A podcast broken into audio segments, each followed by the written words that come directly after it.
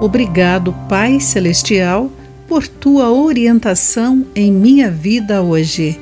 Protege-me e dá-me sabedoria para viver de maneira que te agrade e revele quem tu és.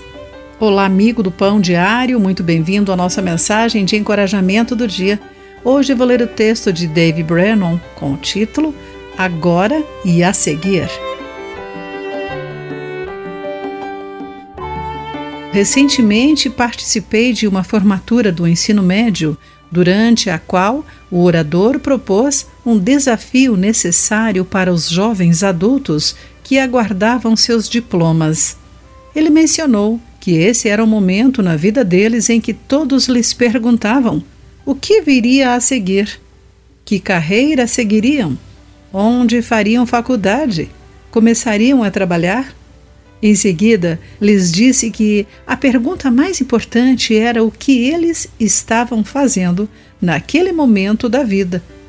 No contexto de sua jornada de fé, quais decisões diárias deveriam tomar para guiá-los a viver por Jesus e não por si mesmos? Suas palavras me lembraram o livro de Provérbios, que faz muitas declarações pontuais sobre como viver agora.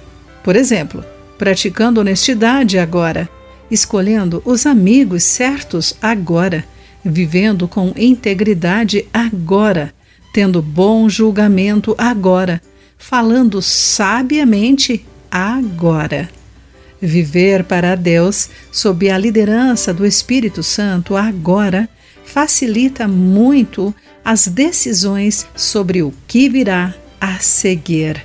O Senhor concede sabedoria, ele reserva bom senso aos honestos, guarda os caminhos dos justos e protege seus fiéis. Que Deus supra o que precisamos para vivermos de acordo com suas diretrizes agora e que Ele nos guie para o que vier a seguir por sua honra. Querido amigo, neste momento, quais mudanças você precisa fazer para honrar a Deus? Como você pode buscar a orientação e o poder de Deus para isso?